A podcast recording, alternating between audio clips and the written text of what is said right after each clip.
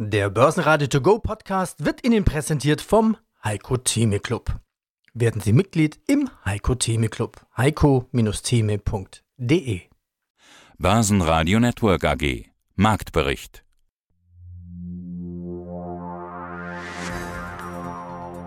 Die Rendite für 10-jährige US-Notes bewegten sich schnell auf neue Tageshochs. Jetzt plus 8,1% BIP bei 3,7 86 Prozent. Es gab eine Berg- und Talfahrt nach den US-Inflationsdaten. Die Kuh ist noch lange nicht vom Eis. Aus dem Börsenradiostudio grüßt Sie Peter Heinrich. Sie hören auch Andreas Groß. Der Verbraucherpreisindex stieg um 6,4 Prozent und damit zwar etwas weniger als noch ein Monat zuvor, aber stärker als erwartet. Schuld an der weiterhin hohen Teuerung sind die anhaltend hohen Kosten für Mieten, die im Januar fast die Hälfte des Gesamtanstiegs ausmachten. Zudem stiegen die Preise für Lebensmittel, Benzin und Erdgas in den USA.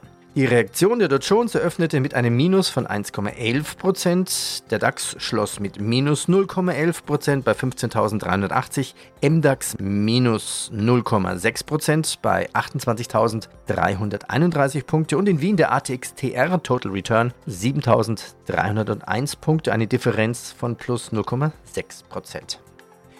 Der Markt rechnet mit zwei weiteren Zinserhöhungen der Fed. Die Wahrscheinlichkeit für weitere 25 Basispunkte am 22. März liegt bei 94 Prozent.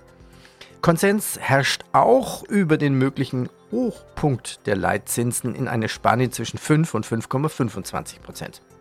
Danke an Konstantin Oldenburger von CMC für diesen Kommentar.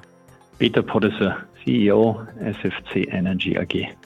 SFC Energy AG ist ein führender Anbieter von Wasserstoff und Methanol-Brennstoffzellen für mobile und stationäre Hybrid-Stromversorgungen. Sie haben zwei Bereiche. Sie nennen sie Segment Clean Energy und Segment Clean Power Management. Heute gibt es die vorläufigen Jahreszahlen 2022. Und dabei übertrifft der Konzernumsatz mit einem Anstieg um 32,5 Prozent auf 85 Millionen Euro, das obere Ende der Prognose eben für 2022. Herr Pottesser, welche Produkte, welche Bestellungen haben denn die Nachfrage von plus 32 Prozent ausgelöst? Wir sind erfreulicherweise in beiden Segmenten gewachsen, überproportional hoch im Clean Energy Bereich, der hauptsächlich für unsere reinen Brennstoffzellenlösungen steht, mit über 35 Prozent, aber auch gut über 26 Prozent im Bereich äh, Clean Power unserer Leistungselektronik-Sparte. Wenn man das Ganze runterbricht, so sind es industrielle Anwendungen überall dort, wo unsere Kunden mit unseren Produkten ihren CO2-Footprint reduzieren, konventionelle Energieerzeuger wie Generatoren durch Brennstoffzellen erzeugen. Und wenn wir es regional eingrenzen, so sehen wir über das Jahr verteilt die stärksten Zuwachsraten in Nordamerika und in Asien. Wir sind in Nordamerika mit über 56 Prozent gewachsen und in Asien zugegebenermaßen von einer kleineren absoluten Basis, aber um zwei Drittel, das heißt um 66 Prozent. Damit in Summe industrielles Geschäft und die regionale Ausweitung des Geschäftes in den Teil der Erde mit der höchsten Bevölkerungsdichte und in die größte Volkswirtschaft. Zu wie viel Prozent ist denn die Nachfrage wirklich nach umweltfreundlichen erzeugten Strom getrieben? Oder ist denn die hohe Nachfrage auch getrieben, um energieunabhängig zu werden? Also alles, was mit dem Thema Energiekrise zu tun hat, ausgelöst durch den Ukraine-Krieg.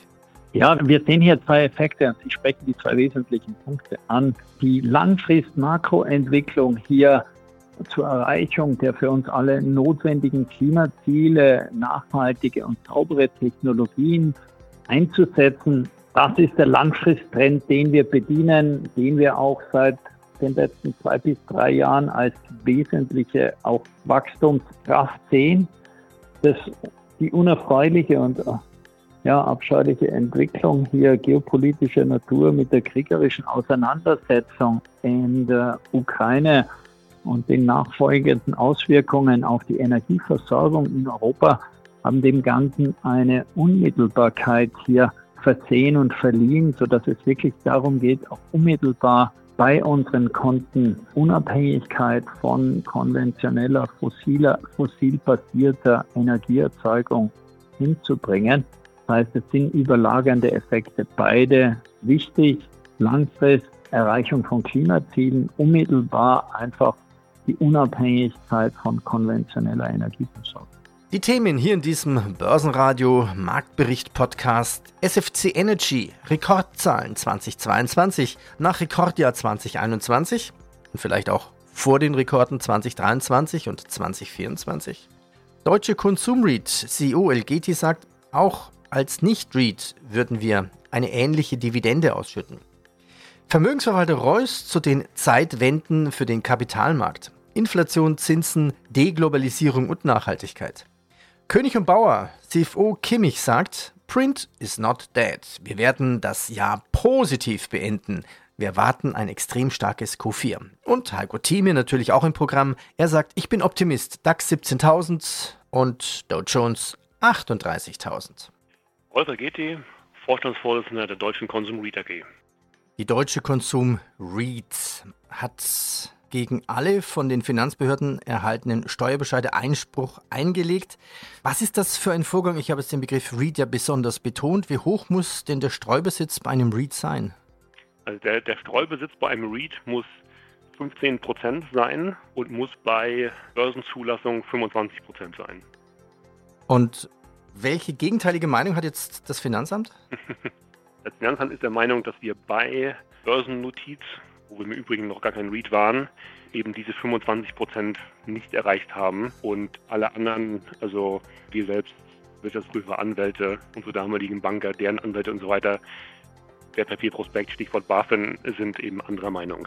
Okay, das klingt nach einer längeren Geschichte. Um wie viel Geld geht es letztendlich? Um wie viel Steuernachzahlungen? Also was, was steht im Feuer gegenüber dem Finanzamt? Also wir reden von, es geht hier um die Jahre 2015 bis 2020 korrigiere 2019, also diese fünf Jahre, da geht es um 8,6 Millionen Steuern, äh, die wir dann nachzuzahlen hätten, wenn sich das Finanzamt mit ihrer Meinung durchsetzt, diesen Betrag. Also muss man sehen, vor einer eine Milliarde Bilanzsumme, also es war viel Geld, aber jetzt die Existenz bedrohend, im Übrigen zurückgestellt, vorsichtigerweise. Und man, ich darf vielleicht auch noch sagen, dass natürlich der das Schlimmste, was passieren kann, dabei ist natürlich, dass wir anschließend eine normale Immobilien AG wären, ebenso wie alle anderen Immobilien AGs auch. Insofern, das ist alles sehr, sehr ärgerlich und misslich und unerfreulich.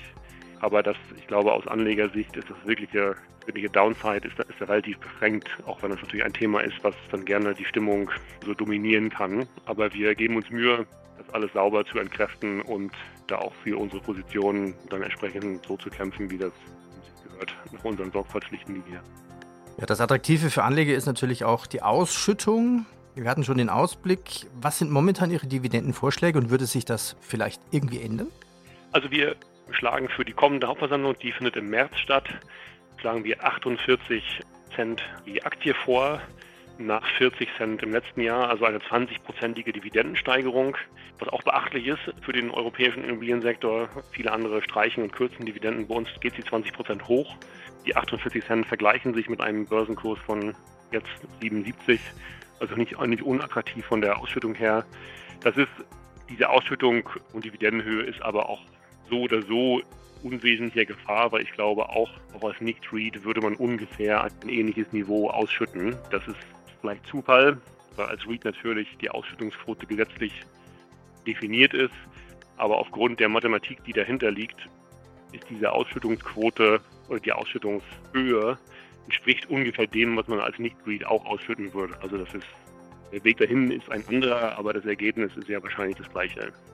Gewinneinbruch bei Thyssen. ThyssenKrupp hat im ersten Quartal des Geschäftsjahres wegen gesunkener Materialpreise deutlich weniger verdient.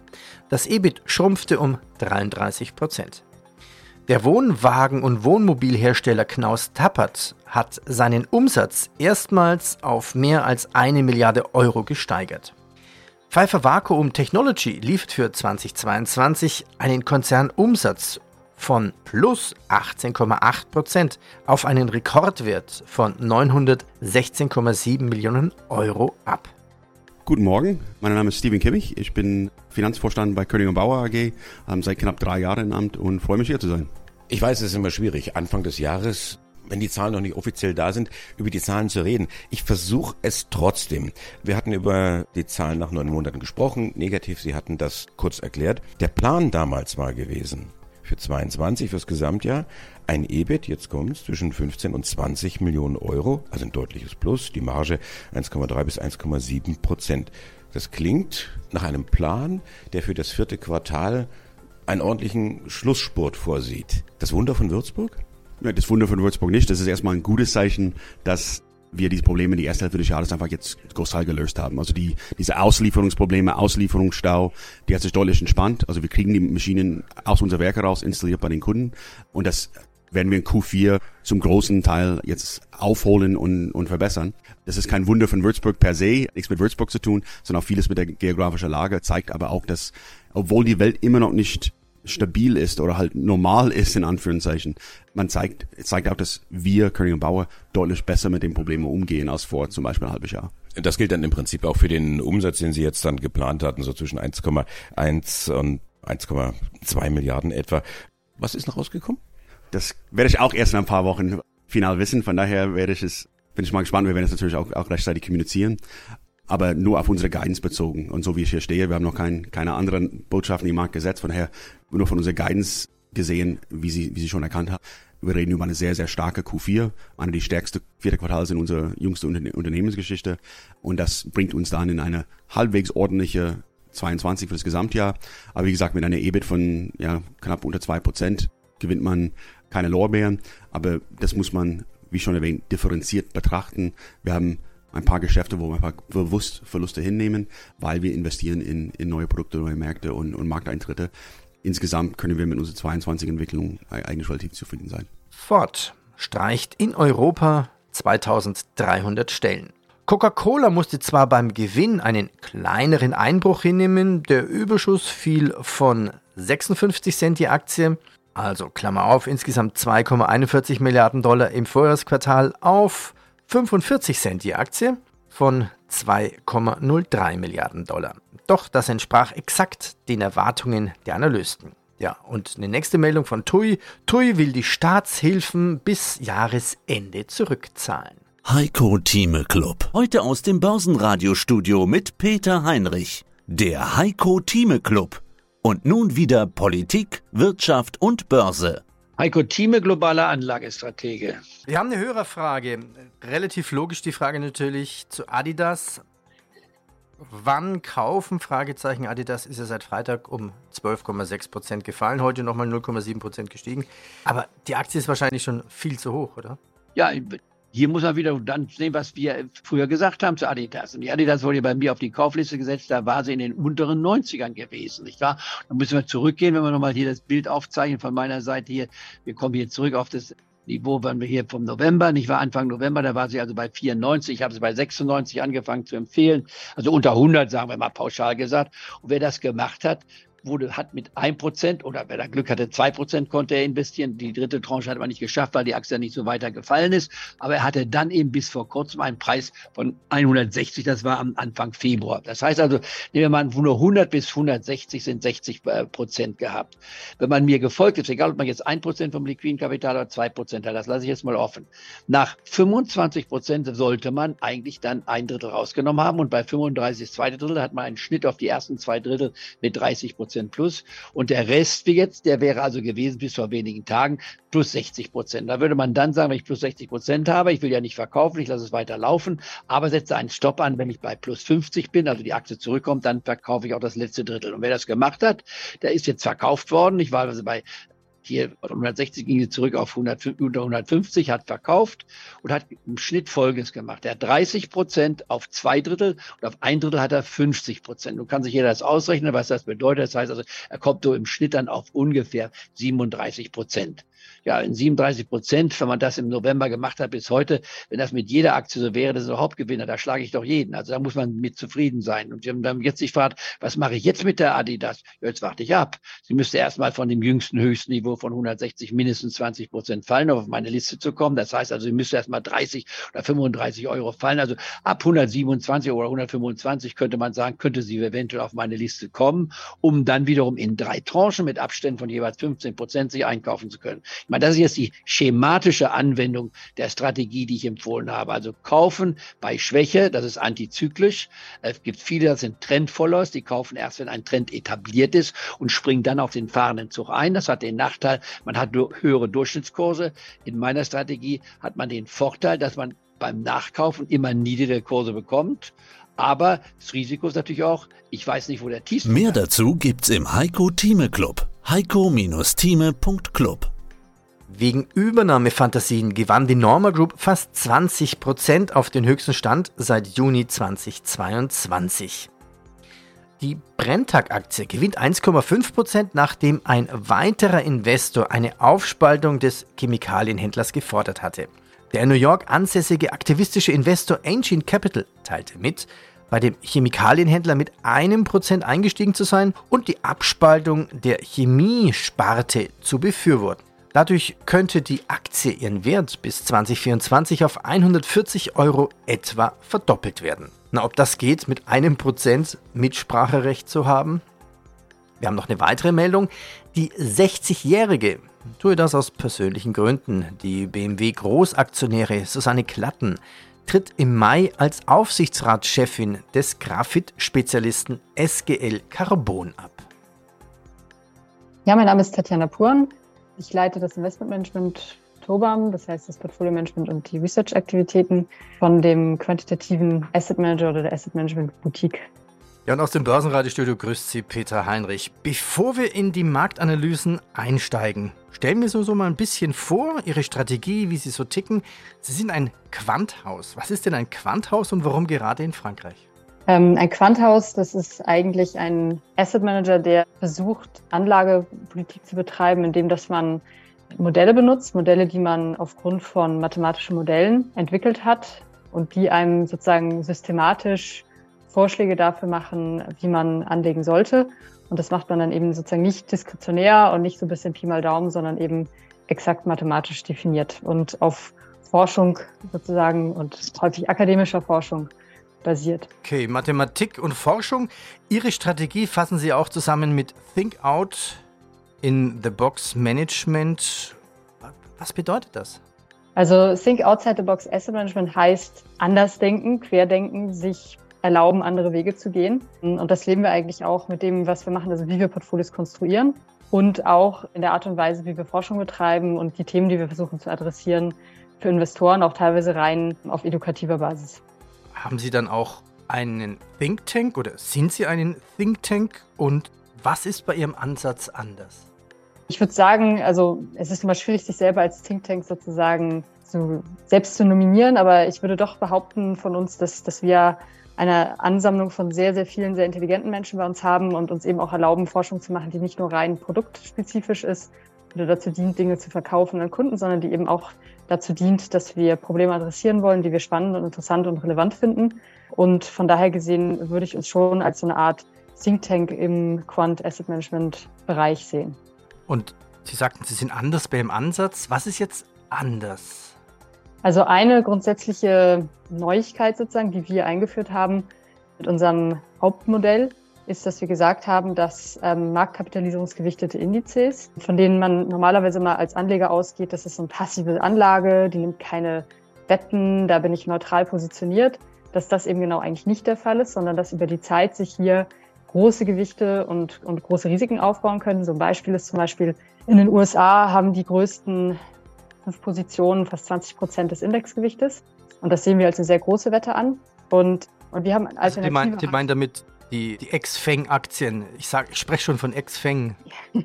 ja, genau, die Ex-Feng-Aktien. Und, äh, und im 2000 waren das dann auch Technologieaktien zum Beispiel. Und 2007, 2008 konnte man das auch bei Finanztiteln beobachten und so.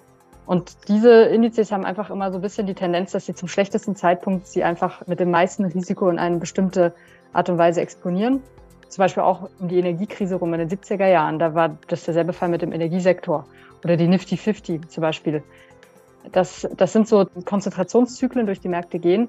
Und wir denken, das ist keine sehr effiziente Art und Weise, langfristig ein Portfolio aufzubauen.